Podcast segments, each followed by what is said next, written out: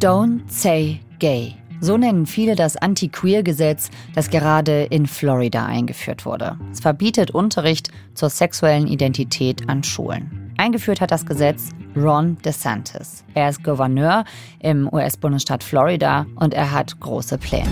I'm Ron DeSantis and I'm running for president to lead our great American comeback.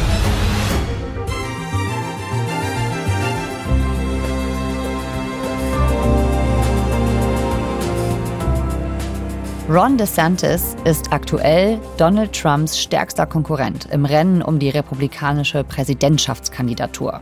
Noch konservativer, noch härter und um den Wahlkampf zu gewinnen, provoziert er nicht nur die Woke Community, sondern er fliegt auch Migranten und Migrantinnen aus Florida aus, um sie vor den Türen der Reichen und Mächtigen abzusetzen.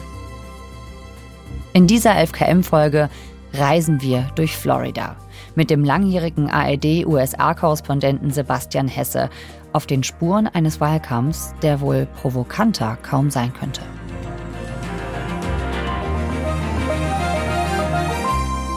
Ihr hört 11KM, der Tagesschau-Podcast. Ein Thema in aller Tiefe. Ich bin Viktoria Michalzack. Heute ist Dienstag, der 11. Juli. Sebastian, herzlich willkommen. Danke, hallo. Ich habe in Vorbereitung auf diese Folge natürlich nochmal Ron DeSantis gegoogelt und mir ist mal wieder aufgefallen, der hat ja schon durchaus einen beeindruckenden Lebenslauf. Das kann man wohl sagen, ja. Und so einer, der in der Republikanischen Partei oder im rechten Amerika hier so richtig gut ankommt. Der Mann ist Jurist. Er hat in Harvard studiert und in Yale, also zwei der absoluten Elite-Unis. Dann war er Offizier, ist Lieutenant geworden, kommt auch immer gut. Auch die Bilder, wo er in so einer schnieken Uniform steht und dann in die Politik und dann ein richtiger Durchstarter, ein Senkrechtstarter, der Gouverneur wurde in Florida und im letzten Jahr, und das ist das, was ihn eben besonders attraktiv macht für viele Wähler oder auch Parteifunktionäre, dass er erdrutschartig wiedergewählt wurde. Also ja, der war auf Elite-Unis, ne? Yale, Harvard Law School, dann war er Baseball-Captain, Familienvater. Das ist so richtig bilderbuchmäßig, oder? Ja, das ist fast schon zu gut, um wahr zu sein. Das ist, wird ja alles auch sehr stark nach außen getragen. Es klingt so ein bisschen designt. Ja, als hätte man ihn sich gemalt.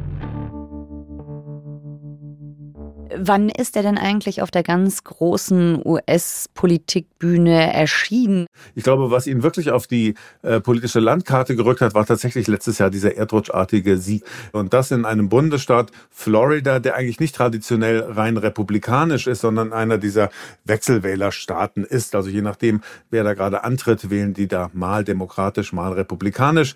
Aber DeSantis, und das ist sein bisher größter politischer Verdienst, hat Florida zu einer soliden Bank für die Republik Republikaner gemacht. Und, und jetzt kommt es oben drauf, natürlich ist er ein unerbitterlicher Kulturkämpfer auf der rechten Seite dieses Landes und sorgt immer wieder und wieder für Schlagzeilen mit irgendwelchen spektakulären oder mehr oder weniger spektakulären politischen Stunts.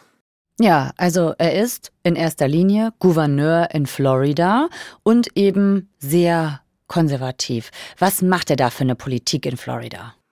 Er macht so eine Mischung aus seiner pragmatischen Politik und das ist ja auch so ein bisschen das, was er immer verkündet, dass er sagt, ja, die Menschen interessieren sich eigentlich gar nicht für diese gesellschaftspolitischen Debatten wie Transgender oder Wokeness und äh, all dieses moderne Zeugs aus seiner Sicht, sondern die Menschen haben handfest pragmatische Probleme und die gehe ich auch als Gouverneur an. Und das stimmt natürlich ein Stück weit auch. Er hat äh, für viel Aufsehen gesorgt mit seiner Covid-Politik, die so ein bisschen anders war als in anderen Bundesstaaten. Lockerer, ne? Viel lockerer, ja, ja. Florida war sozusagen der Staat, wo am wenigsten Restriktionen galten. Aber das ist nur der eine Santis. Ne? Es gibt noch diesen anderen. Und das ist der Kulturkämpfer. Ja, genau. Und da geht es dann nämlich auch um andere Themen. Ne? Also um auch, ich würde sagen, so ganz typische USA-Themen auch, ne? die auch immer wieder spalten. Also Abtreibung, Waffen, Todesstrafe. Das waren auch die Themen von DeSantis, ne? auch in Florida, oder? Ja, und das ist ja eben so das Widersprüchliche an seiner Person, dass er einerseits sagt, diese Themen zählen eigentlich nicht, die sind für die meisten Leute völlig zweitrangig im besten Falle, vielleicht sogar dritt- oder viertrangig. Es gibt ganz andere Dinge. Und warum müssen wir damit unsere Zeit verschwenden? Und andererseits ist er aber jemand, der ständig diese Themen auch am Köcheln hält. Also der ständig für irgendwelche aufsehenerregenden Aktionen sorgt im Zusammenhang mit diesen Themen und dadurch eben landesweit für Schlagzeilen sorgt. Mhm.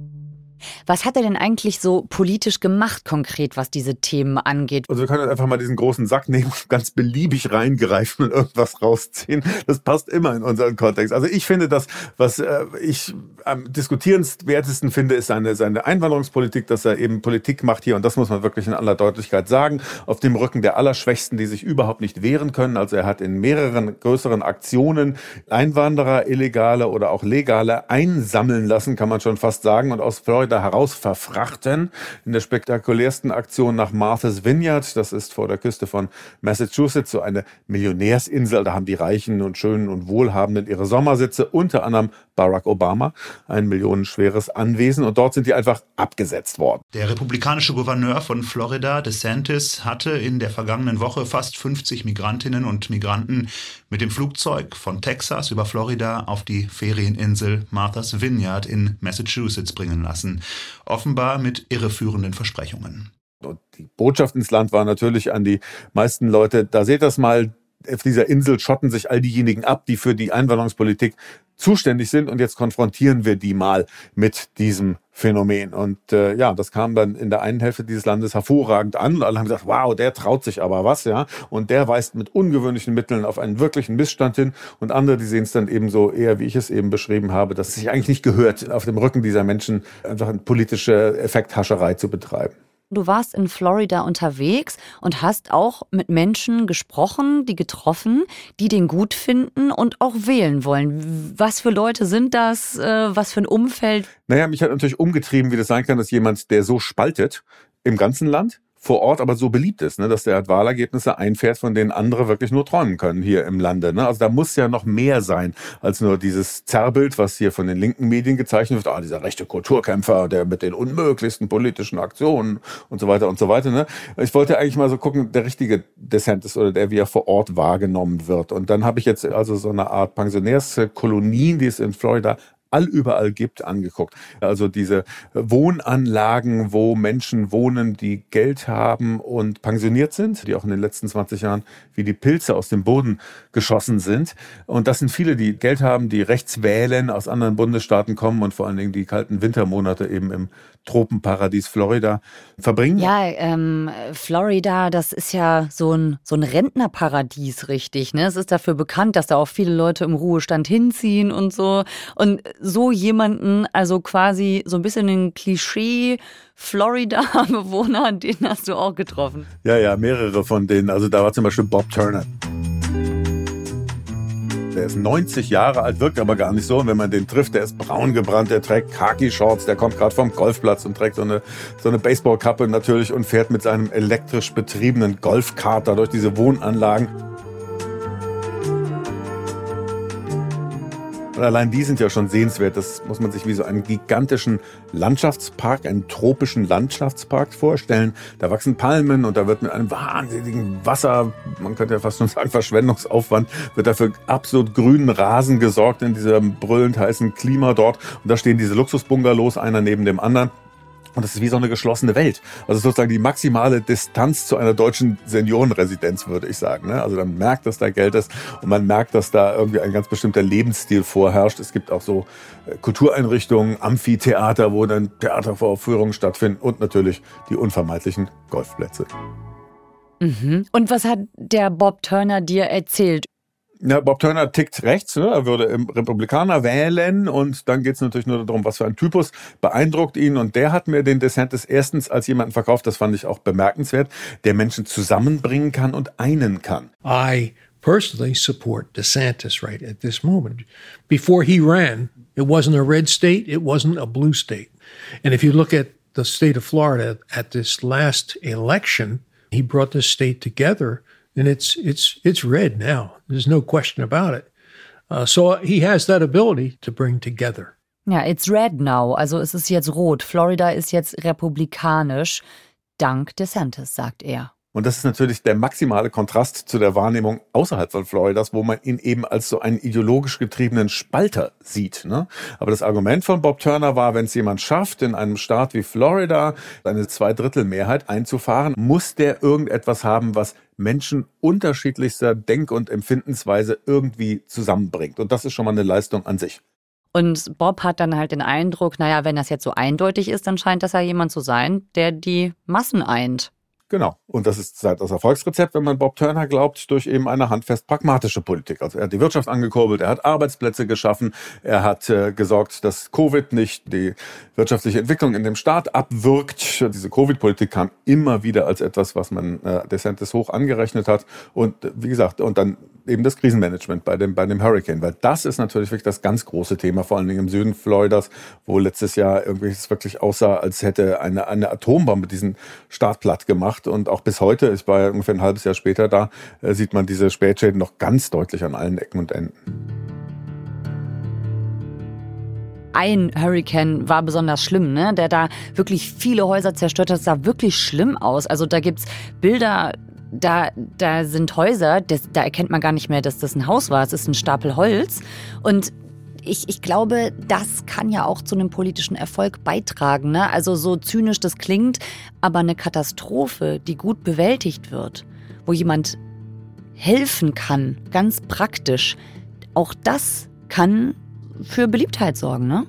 Man muss sich eben vorstellen, dass dieser Hurricane da wirklich ganze Stadtviertel in den Städten komplett platt gemacht hat und dass viele Menschen ohne Versicherungsschutz waren. Und da ist der DeSantis dann reingegangen und hat mit staatlicher Hilfe äh, relativ unbürokratisch und schnell dafür gesorgt, dass die schlimmsten Schäden repariert wurden. Ja, natürlich sind jetzt nicht alle Menschen in Florida so golfspielende Rentner und auch nicht alle sind Republikaner. Ist an der Stelle ja auch nochmal wichtig zu sagen. Aber du hast eben schon vor Ort äh, gesehen, manche Klischees haben sich dann eben doch erfüllt. Und was ja auch anscheinend ganz wichtig ist, ist eine Anti-Wokeness-Positionierung. Ne? Also es gibt dieses Gesetz, vielleicht hat man da hier auch schon mal von gehört, das heißt nicht in Wirklichkeit so, aber genannt wird es das Don't Say Gay-Gesetz. Kannst du noch mal erzählen, was das ist? Ja, das bezieht sich auf seine Schulpolitik. Also viele Republikaner, aber auch viele eben eher traditionell denkende Familien hierzulande haben den Eindruck, dass ihre Kinder viel zu früh übersexualisiert würden. Und zwar dadurch, dass Sexualkundeunterricht viel zu früh nach ihrer Wahrnehmung in den Schulen anfängt und dann auch gleich in die Vollen geht, dass also sexuelle Orientierung, die Suche nach sexueller Orientierung, die Auseinandersetzung mit Transgender und ähnliches viel zu früh über Kinder äh, quasi übergestülpt wird in ihrer Wahrnehmung durch Lehrpläne und ähnliches. Und das war das Erste, was DeSantis gemacht hat. Er hat für die Grundschulen in Florida quasi eingegriffen in die, in die Lehrpläne, im Namen der Eltern, begrüßt von vielen konservativen Eltern, hat gesagt, so, und jetzt konzentrieren wir uns erstmal auf das äh, absolut essentielle Basiswissen von Grundschulen und lassen solche Themen erstmal raus. Später hat er das, weil es eben gut ankam bei seiner Klientel, hat er das noch erweitert und in, auch in höhere Klassenstufen reingetragen. Daraus wurde dann Don't Say Gay, also eine, äh, die Kritik daran formuliert, man dürfe eben Begriffe wie schwul oder alles, was mit sexueller Orientierung hat, überhaupt nicht mehr in den Mund nehmen, würde das den Kindern verbieten. Und jetzt kommt die nächste Ebene rein, dass auch der Disney-Konzern, der größte Arbeitgeber in Florida, sich eingemischt hat in die Debatte und dieses Gesetz scharf kritisiert hat. Today, dozens of Disney employees walked off the job. Angestellte des Medienkonzerns legten die Arbeit nieder, um zu protestieren gegen das, wie es die Kritiker nennen, Don't Say Gay Bill, also das Sag nicht homosexuell Gesetz. Und seitdem läuft so eine kleine Fehde zwischen DeSantis und diesem Konzern. Ja, und ich habe mich so gefragt, wenn das so gut ankommt und ein neues Erstarken quasi für, für Rechte ist in Florida, wächst das jetzt? Kommen da jetzt mehr rechte Leute nach Florida? Also das auf jeden Fall, ja. Also das ist ja auch die, die, die Ansiedlungspolitik von, von DeSantis. Er hat äh, seit der Gouverneurs immer wieder gesagt, Freunde, wenn es euch da, wo ihr lebt, zu liberal zugeht, zu links zugeht, zu freizügig zugeht und euch das stört, kommt doch nach Florida. Und tatsächlich tun das Menschen. Ne? Das ist äh, wirklich so eine, ich will nicht sagen, dass es eine Massenwanderbewegung ist, aber es gibt es in Einzelfällen. Eine habe ich auch getroffen. Das war Kim Tolkien. Und Kim ist so eine richtig typische amerikanische Mutter. Sie arbeitet, also sie ist berufstätig. Sie hat äh, selbstständig einen Laden, wo sie Firmen und Betriebe berät in Webmarketing. Also ein wirklich ein, ein anspruchsvoller Job. Sie hat eine fast erwachsene Tochter und lebt so ein bisschen so ein amerikanisches Vorortparadiesleben in Bonita Springs. Das ist so ein schmucker Küstenort irgendwo zwischen Naples und Fort Myers gelegen. Und ich habe sie abgeholt und dann sind wir zusammen was äh, lunchen gegangen und sind, in, das war vielleicht so eine richtige Ironie, noch so eine kleine da drin, dass wir dann in so einem 50er Jahre Diner gelandet sind. Also der so richtig aussah wie in einem 50er-Jahre-Film. Und du dachtest, ich bin hier auf Zeitreise. genau, es war wie so, wie so, ein Trip in die 50er Jahre zurück. Ne? Also bonbonfarbene Wände und alles so schön chromblitzend und diese typischen Formen aussahen wie Straßenkreuzer der 50er Jahre und es lief Elvis im Hintergrund. Also äh, schon fast zu gut, um was sein, müsste man sagen. Ja. Also Kim hat lange Jahre in Kalifornien gelebt und Kalifornien ist ja hier für alle im rechten Amerika, im konservativen Amerika sozusagen der Inbegriff der Überliberalität, ja, also wo, wo äh, zu linke Politik für, für Missstände sorgt, die nicht zu ertragen sind. Und so hat es auch Kim empfunden. Also sie hat mir beschrieben, wie die ständigen Unruhen und Straßenkämpfe, die es ja tatsächlich in Los Angeles gibt, immer näher auch an ihr Haus rangerückt sind. Sie hat beschrieben, dass in Sachen Obdachlosigkeit die Stadt im Grunde die Situation nicht mehr im, im Griff hat. I definitely consider myself a refugee from California because they're crazy over there. It's just too liberal. Too liberal all the way. The, the weather's great, the beaches are great, the politics are crazy. Und dann ist sie nach Florida zurückgegangen und hat mir dann auch gesagt, ja, also hier ist die Welt noch in Ordnung und das liegt eben auch an der hervorragenden Arbeit von Ron DeSantis. I'm very happy to be back in my home state. I'm very pleased that I have a red governor. Um, I think Ron DeSantis has done an amazing job. Also es funktioniert, ne, diese, diese Kampagne, die er da gestartet hat. Was genau ist das, was daran jetzt auch mehr zündet als früher und was ist so reizvoll daran? Hast du da ein bisschen mehr eine Antwort gefunden, warum seine Anhänger ihn mögen? Ja, es ist im Prinzip auch wie in Teilen der Trump-Anhängerschaft, auch wenn da nochmal so eine andere Ebene oben drauf kommt. Aber es gibt so eine tiefe Sehnsucht hier in weiten Landesteilen nach so einer Rückkehr in so ein vermeintlich heiles Amerika. Wo es jeder schaffen kann, wo man in Sicherheit lebt, wo die Polizei einen beschützt, wo die Regierung dafür sorgt, dass Jobs entstehen, wo jeder eben äh, sich beruflich entwickeln kann und damit eben auch ein, nicht nur zu bescheidenem Wohlstand kommen kann, sondern wenn er erfolgreich ist, auch zu viel Wohlstand, wo man in einer heilen, intakten Familie lebt, sonntags zur Kirche geht und so weiter und so weiter. Also so ein äh, Bild, wie man es vielleicht auch aus 50er Jahre Filmen oder Fernseh, naiven Fernsehserien noch kennt. Und dann kommt wieder diese nächste Ebene, wo sie sagen, aber die Linken und die Intellektuellen und die Globalisten, das sind diejenigen, die sich über uns lustig machen, sich, die, die das bewusst zerstören, weil sie das für falsch halten und dagegen muss man sich zur Wehr setzen. Und dann sind wir bei diesem Kulturkampf, ne, wo es darum geht, in was für einer Kultur wollen wir hier eigentlich leben und was wir für erhaltenswert halten, das empfinden wir als bedroht. Und auf dieser Klaviatur spielt der DeSantis sehr stark, indem er versucht, Florida als so eine Art Modellstaat zu präsentieren, ne? wo man, wenn man wo man es schaffen kann, wenn man es nur möchte und wo man in Sicherheit und in Wohlstand leben kann und nicht behelligt wird durch irgendwelche Unfugdiskussionen. Und damit meint er dann eben so alles, was er als linke Diskurse und, und Spinnkram empfindet. Und nicht nur er, sondern eben auch diejenigen, die ihn bewundern dafür. Ne? Einer der Gründe, warum wir heute so intensiv über Ron DeSantis sprechen, ist, dass er bekannt gegeben hat, er möchte republikanischer Präsidentschaftskandidat werden. Er möchte der nächste Präsident für die USA werden. Und das hat er aber bekannt gegeben. Also ich habe dieses Wahlkampfvideo gesehen. Das ist ja wirklich sehr, ich sage mal, zugespitzt. Our border is a disaster. Crime infests our cities. The federal government makes it harder for families to make ends meet, and the president flounders. But decline is a choice. Success is attainable, and freedom is worth fighting for. Also man stelle sich einfach vor, man säße im Kino und man würde jetzt den Trailer sehen für Mission Impossible 3 oder für äh, die nächste Folge von Die Hard, stirb langsam. Also diese typische Ästhetik wie in Amerika Helden dargestellt werden. Das ist so das, was auch republikanische Kandidaten gerade gerne übertragen in Wahlkampfspots. Und so erlebt man den DeSantis hier auch. Ne? Der wirkt wie so ein Überheld, der einsam in einen Feldzug zieht im Sinne der Leute. We need the courage to lead and the strength to win. I'm Ron DeSantis, and I'm running for president to lead our great American comeback. Er zeichnet aber erstmal ein ziemlich düsteres Bild, ne? Also Our Border is a Disaster, Crime infests our cities. Also ähm, eigentlich, äh, er inszeniert sich da so ein bisschen zum Retter in der Not. Jetzt frage ich mich, ähm, hatte der nicht irgendwie ein gutes Verhältnis mal zu Donald Trump? Er tut ja jetzt so, als wäre nach ihm alles den Bach runtergegangen. Ja, also wenn man Donald Trump fragen würde, er glaubt ja, das ist sozusagen sein politisches Ziehkind und er erst, Donald Trump, habe Ron DeSantis groß gemacht und Ron DeSantis sei nur gewählt worden, weil Trump ihn dermaßen äh, promoted hatte und unterstützt hatte im Wahlkampf. Ob das so stimmt, weiß ich nicht. Und DeSantis, wie sieht der das? Ist er da in einem Zwiespalt? Also einerseits teilt er ja irgendwo mit Trump so oder so typische republikanische Werte und Rhetorik.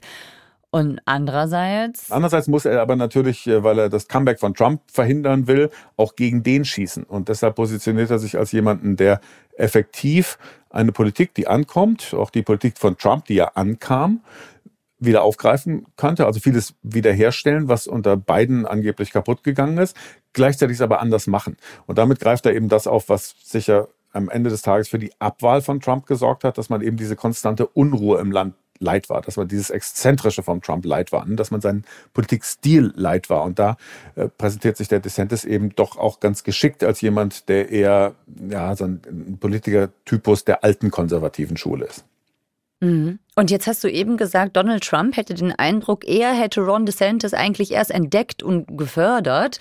Wie war das denn, das Verhältnis äh, zwischen Trump und DeSantis? Also typisch für Trump ist ja, dass er, und das ist auch sein Erfolgsrezept, wie er es geschafft hat, diese republikanische Partei komplett umzukrempeln in sehr, sehr kurzer Zeit, ist äh, eben über persönliche Verbindungen. Ne? Dass er eben glaubt, er habe allen, die jetzt äh, Karriere machen, irgendwie diese Karriere erst ermöglicht. Er pickt die Leute raus, er Trump wie so ein Konzernlenker, das ist ja überhaupt auch sein sein Selbstverständnis, dass er entsprechend Leute aussucht, Leuten Chancen gibt, Karrieren ermöglicht und gleichzeitig dann aber bedingungslose Loyalität von ihnen erwartet.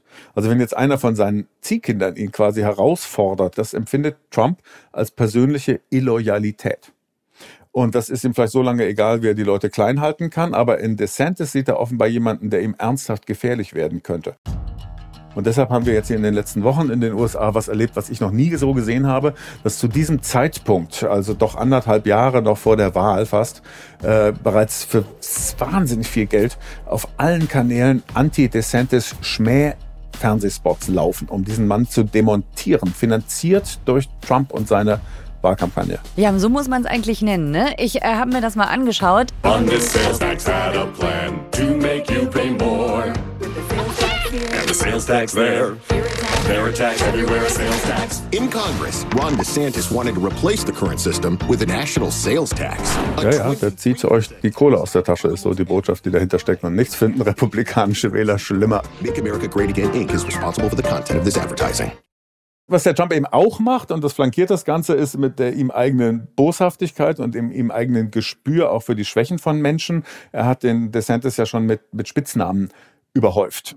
Ne, das macht er ja immer. Ne, er nennt ihn Ron the Sanctimonious. Ja, ja. Scheinheilige Ron. Und das spielt auch darauf an, dass er ihm unterstellt, er würde so tun, als sei er ein Hardcore-Republikaner. In Wahrheit wäre er aber auch wie alle anderen klassischen Politiker nur einer, der den Leuten an die Kohle will und sie fremdbestimmen. Wie reagiert denn der DeSantis eigentlich darauf? Also das erste Mal fand ich relativ humorvoll für seine Verhältnisse. Da hat er gesagt, ihr könnt mich nennen, wie ihr wollt beurteilt mich nach meiner Politik. Das, das mit Gelassenheit. Aber er ist dann natürlich immer wieder auch mal angesprochen worden in äh, Interviews da drauf und da hat er gesagt, da hat er fast so ein bisschen beleidigt reagiert, so ein bisschen trotzig, kindlich. Ja, ich habe doch dem Trump auch geholfen und habe ja auch mitgewirkt daran, dass äh, äh, sein Wahlergebnis war, wie es war. You know, I uh, enjoyed supporting him when he was president. We worked really hard for his reelection in Florida, and I always had a good relationship with him. And then once the midterm election happened, he started taking shots at me. Uh, I didn't really do anything to do it except do a good job. Und irgendwann, da hat er dann einfach nicht mehr mit mir gesprochen und angefangen, mich zu beschimpfen. Ich weiß gar nicht warum.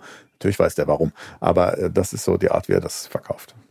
Jetzt hast du schon gesagt, eigentlich ist jetzt schon Wahlkampf, weil schon ziemlich klar ist, dass die beiden sich vielleicht gegenüberstehen könnten, obwohl es eigentlich zum offiziellen Wahlkampf noch hin ist. Was ist denn jetzt so dein Eindruck? Wo stehen die gerade?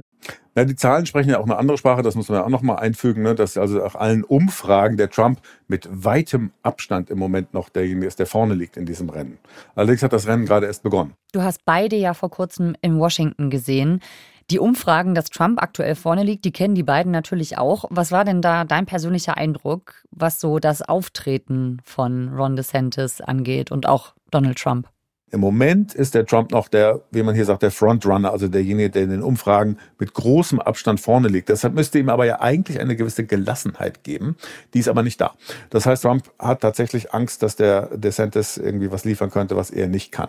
Und deshalb versucht der Trump, und das war auch bei diesen Veranstaltungen zu spüren, eben seine größten Stärken auszuspielen. Der Trump ist halt witzig. Der Trump ist unterhaltsam. Der ist so der ist dreist, der ist einer, da sagt er, wow, der traut sich aber was. Ne? Also so, das macht ja seine Popularität aus. Und der DeSantis ist dagegen stocksteif. Ne? Also der sieht wirklich aus, als hätte er den berühmten, das darf man glaube ich jetzt lassen, ne, den, den Stock irgendwo. Ja? Und Wir wissen, was du meinst.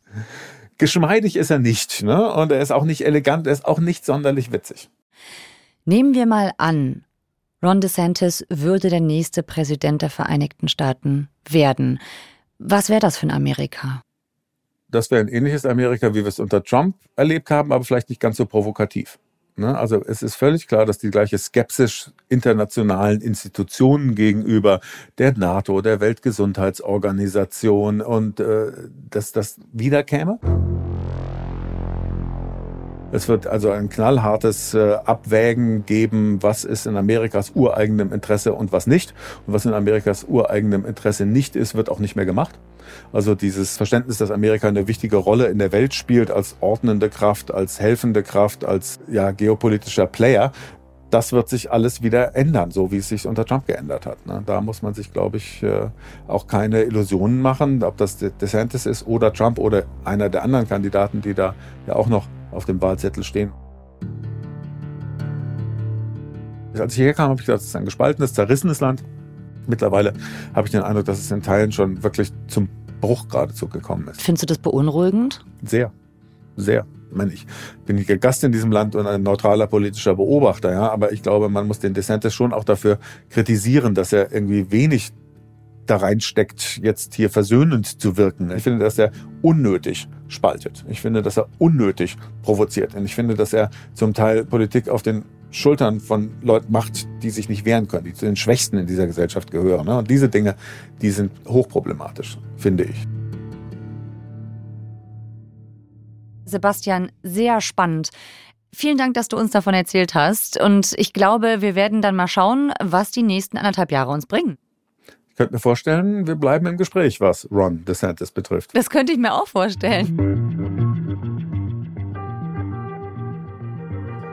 Das war 11KM mit dem ARD-Washington-Korrespondenten Sebastian Hesse. Die Vorwahlen, bei denen in den USA die Präsidentschaftskandidatinnen und Kandidaten gewählt werden, die finden im nächsten Frühjahr statt. Und wir bleiben dran an DeSantis und Trump. Lasst uns gern ein Abo da, dann verpasst ihr keine Folge dazu bei 11KM. Folgenautorin ist Friederike Wipfler. Mitgearbeitet hat Jasmin Brock. Produktion Florian Teichmann, Eva Erhardt, Viktor Weresch, Hanna Brünjes und Alexander Gerhardt.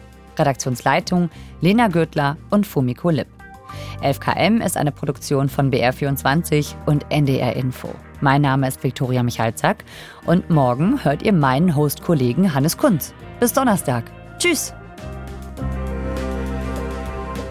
Und ich habe noch einen ganz besonderen Podcast-Tipp für euch. Quasi sowas wie einen Live-Podcast, weil die drei Bergfreundinnen vom Bergfreundinnen-Podcast, die starten morgen ein Sommerabenteuer und nehmen euch mit.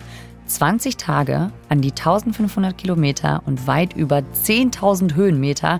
Die drei Hosts, die fahren morgen mit dem Fahrrad von München nach Paris. Und ihr könnt live dabei sein. Jeden Tag gibt es eine Podcast-Folge in der ARD Audiothek und Posts auf dem Instagram-Kanal. Den Link zur Bergfreundin Tour de France findet ihr in den Show Notes. So, bald geht's los. Wir fahren mit dem Fahrrad von München in Bayern nach Paris. Und ja, das ist wirklich nicht nebenan, sondern wir müssen ungefähr 1000 Kilometer und 10.000 Höhenmeter zurücklegen. Wir, das sind die Bergfreundinnen und ich bin die Kadi. Und ich bin die Toni und ich darf euch noch sagen, dass wir das mitten im Juli machen. Das heißt, es wird ganz schön heiß. Wir werden richtig dolle schwitzen und alles, was wir haben, sind unsere drei Fahrräder, ein Zelt und die Hilfe von euch, unserer liebsten, besten Bergfreundinnen-Community. Und ich bin auch noch da. Ich bin die Kati. Ich bin die dritte bei den Bergfreundinnen.